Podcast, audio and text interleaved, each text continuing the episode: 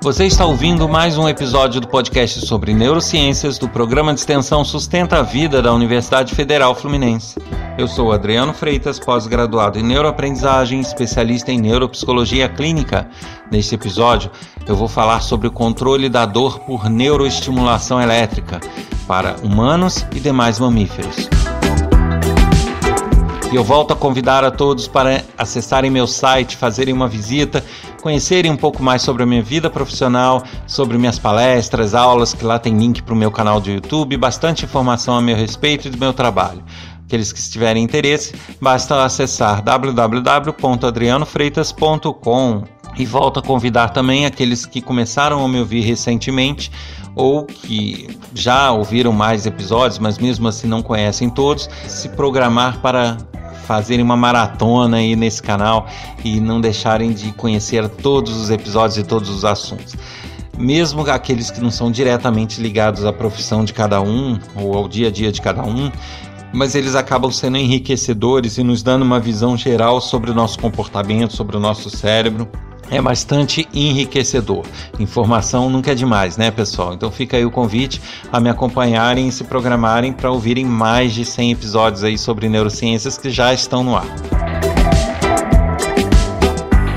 E atendendo algumas solicitações, o assunto hoje é a dor, mais especificamente o combate à dor de uma forma não medicamentosa.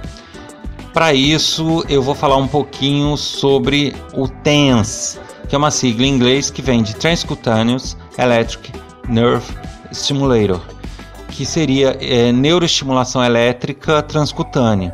Para que vocês entendam, tá? É uma estimulação elétrica transcutânea, ou seja, através da pele e que atinge terminações nervosas. Isso é uma técnica que aqui no Brasil é desenvolvida muito por fisioterapeutas, é utilizado por fisioterapeutas, mas que na verdade faz parte também do estudo de neurocientistas, por ser uma estimulação nervosa transcutânea, feita através da pele, mas que chega ao sistema nervoso e ao cérebro. Como funciona para que vocês entendam? É, as pessoas que têm dor crônica ou aguda, na verdade, elas possuem uma estimulação de dor feita por determinadas terminações nervosas, feixes de condução nervosa.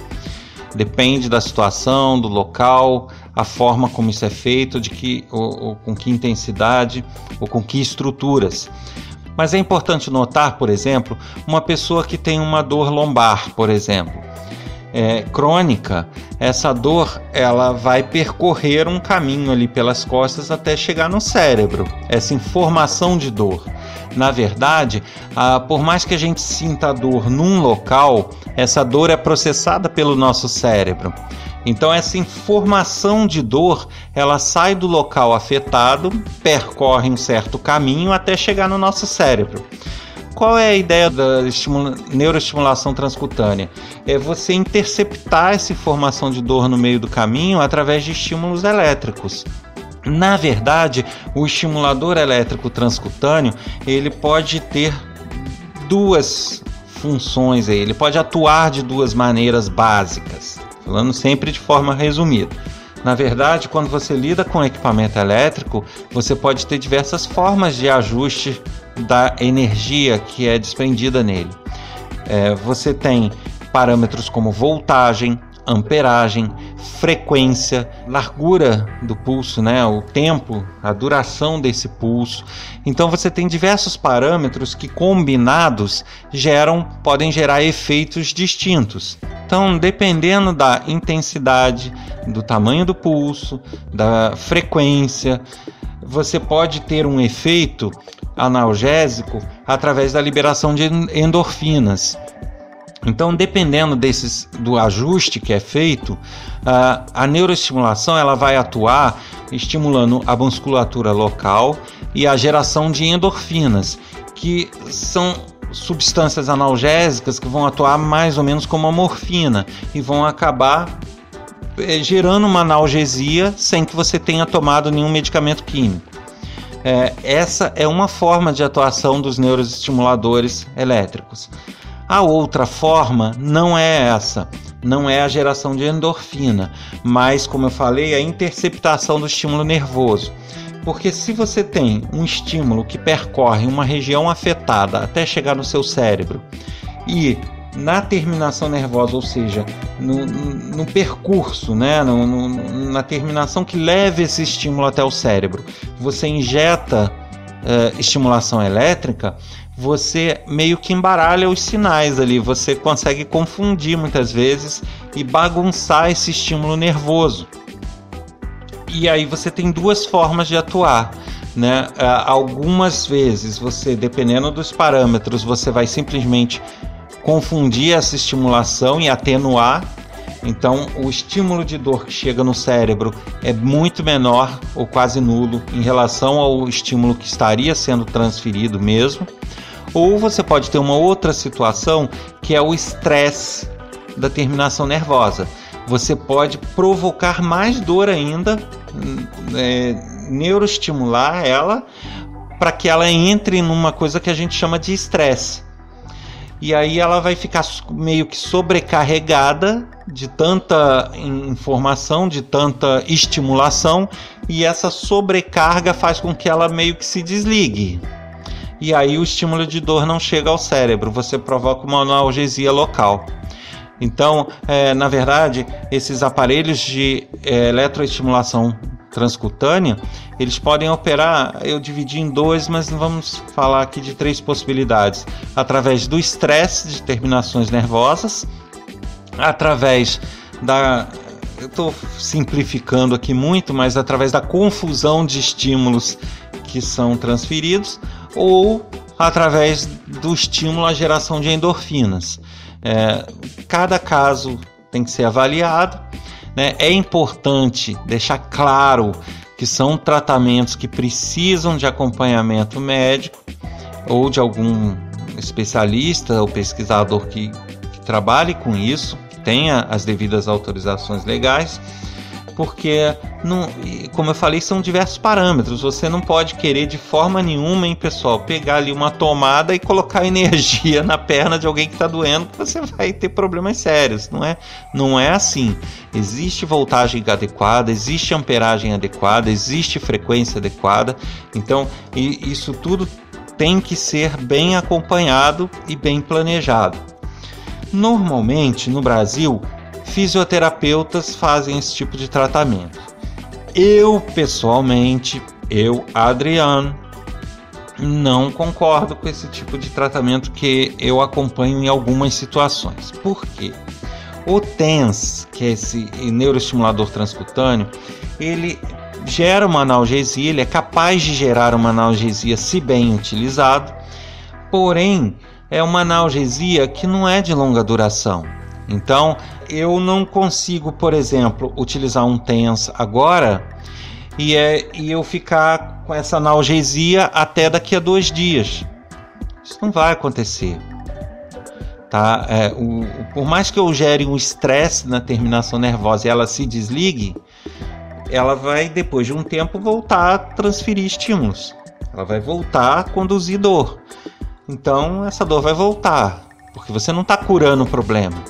Só que isso, é, quando é feito num consultório de fisioterapia, normalmente as pessoas vão duas vezes por semana na fisioterapia, três vezes por semana. Então ela pode ter aquela analgesia no momento onde ela fez a fisioterapia, foi para casa bem, chegou em casa, tomou um banho, descansou, no outro dia acorda, já está com dor de novo.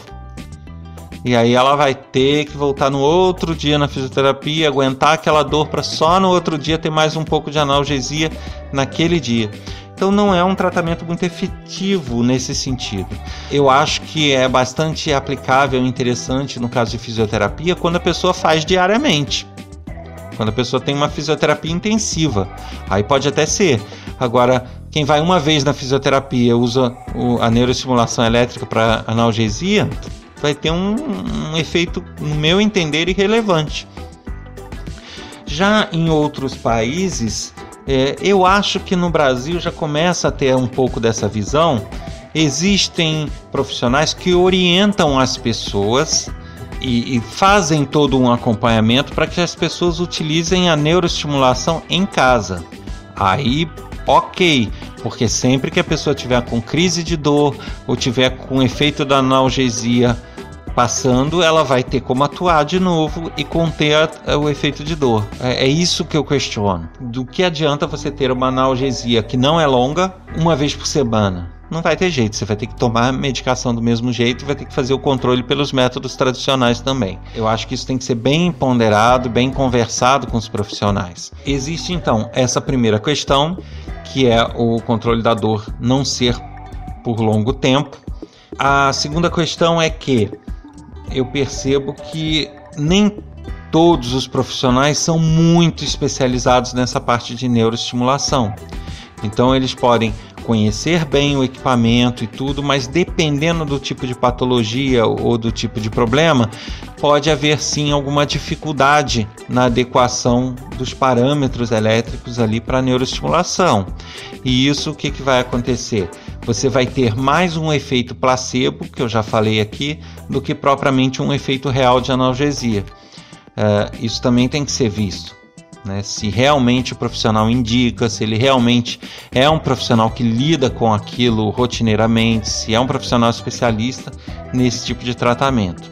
Com relação aos efeitos, o problema quando se tem um tratamento de dor crônica ou mesmo aguda é que alguns tipos de medicamentos eles podem ser viciantes, no caso de opioides, que são algum, uma, uh, alguns tipos de analgésico, inclui aí o tramal, o tramadol. Esses opioides não, não é legal você tratar prolongadamente dores crônicas, por exemplo, com eles, porque você vai tender a, você vai tender não, você vai viciar a pessoa e aí você vai ter efeito rebote, o vício aumentando, não é uma boa opção. Além de você ter o, o, o químico que pode ter o efeito viciante, você pode ter efeitos colaterais. Então, no caso de anti-inflamatórios e analgésicos de maior potência, você pode ter efeitos no aparelho digestivo, no aparelho no, no trato gástrico muito danosos. Então, você pode ter ulcerações, você pode ter gastrites, você pode ter diversos problemas justamente pelo excesso de medicamentos químicos. Então a estimulação elétrica transcutânea acaba sendo uma alternativa porque uh, com ela você acaba dispensando o tratamento químico. Porém, para que ela funcione, tem que ter isso que eu falei, tem que ter um profissional que sabe lidar com ela para que ela não seja simplesmente um efeito placebo, que ela realmente é, surta os efeitos desejados. E segundo, que muito provavelmente com aplicações pontuais não vai resolver. Então você teria que ter um acompanhamento de especialista e poder utilizar ela em casa. Então essa seria a, a questão. Efeitos colaterais praticamente não há. É, são casos muito raros onde haveria algum tipo de efeito, mas no geral não, não, não tem efeitos graves, não tem efeitos danosos a pessoa só realmente precisa saber aplicar. Não, não gera problemas neurológicos, não gera problemas de ordem química, física, hormonais. Então é bastante seguro e bastante eficaz quando bem aplicado. Agora, existem algumas questões que devem ser observadas, justamente por isso a necessidade de ter um profissional acompanhando. Né? Por exemplo, você não pode utilizar os eletrodos, né? o, o, as terminações que injetam o estímulo elétrico, por exemplo, no percurso da artéria carótida. Você também não pode, por exemplo, usar eletrodos na, da região temporal da cabeça. Na, em algumas regiões da cabeça você não poderia. Então, via de regra, adota-se como não usar na cabeça inteira. Porque às vezes por um centímetrozinho ali, por um detalhe, você pode ter problemas sérios. Então, é, a estimulação transcutânea geralmente do pescoço para baixo e sem atingir artérias como a carótida e similares. E eu estou falando aqui da estimulação elétrica transcutânea, mas eu estou falando ela para humanos, ok? Para o controle da dor em humanos. Mas ela serviria para outros animais, para um pet que está com algum com câncer ou com alguma outra doença grave que gera dor crônica ou aguda? Sim, perfeitamente possível e todos os mamíferos reagiriam da mesma forma. É, os primatas e mamíferos é, igualmente. É, você não pode adotar essa técnica em outros que não sejam mamíferos. No controle da dor de um pet, por exemplo, é perfeitamente possível. Mas também, por outro lado, é bastante raro você encontrar profissionais veterinários que adotem esse tipo de técnica ou que conheçam bem, dominem bem essa técnica. Porque diferente do humano, ao lidar com animais, é, no caso um cão, um gato ou qualquer outro animal, você não consegue ter o feedback dele. Então, em humanos, ao aplicar uma neuroestimulação transcutânea, você consegue ter o retorno dele se o membro uh, ou a parte afetada está dormente, se não está, se anestesiou, se não está, se uh, você se bloqueou a dor, se não bloqueou, se agravou a dor, se gerou estresse.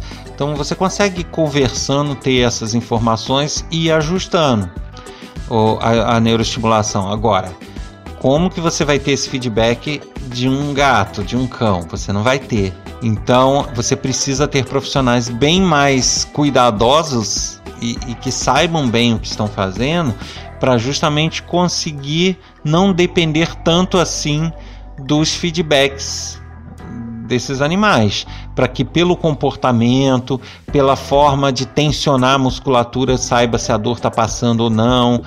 É, e aí é outra história, né? É, onde encontrar esses profissionais? Não vou saber informar. Mas o, o, o neuroestimulador transcutâneo humano serve em outros mamíferos? Sim, serve. E hoje não é difícil. Hoje, de certa forma, você acha em qualquer loja. Portáteis, a bateria, é um preço baratinho, mas eu repito aqui o alerta: não usem por conta própria porque justamente você pode gerar uma estimulação ineficaz ou uma estimulação em um ponto que não poderia, como por exemplo na carótida. Cuidado, não utilizem por conta própria.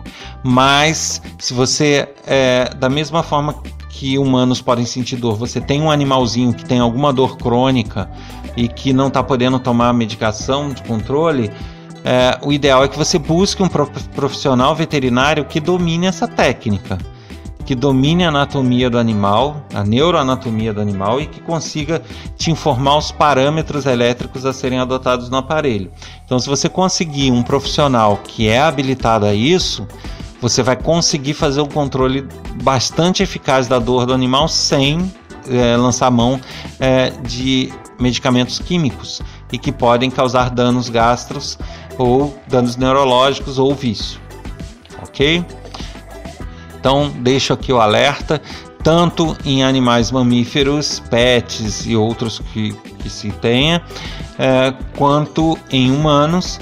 É perfeitamente possível o controle da dor ou a atenuação da dor através da estimulação elétrica transcutânea, porém sempre com acompanhamento de um profissional que saiba de fato lidar com isso, parametrizar, para que não se torne uma, um mero efeito placebo, para que realmente tenha os efeitos esperados e que com isso se consiga dispensar os medicamentos.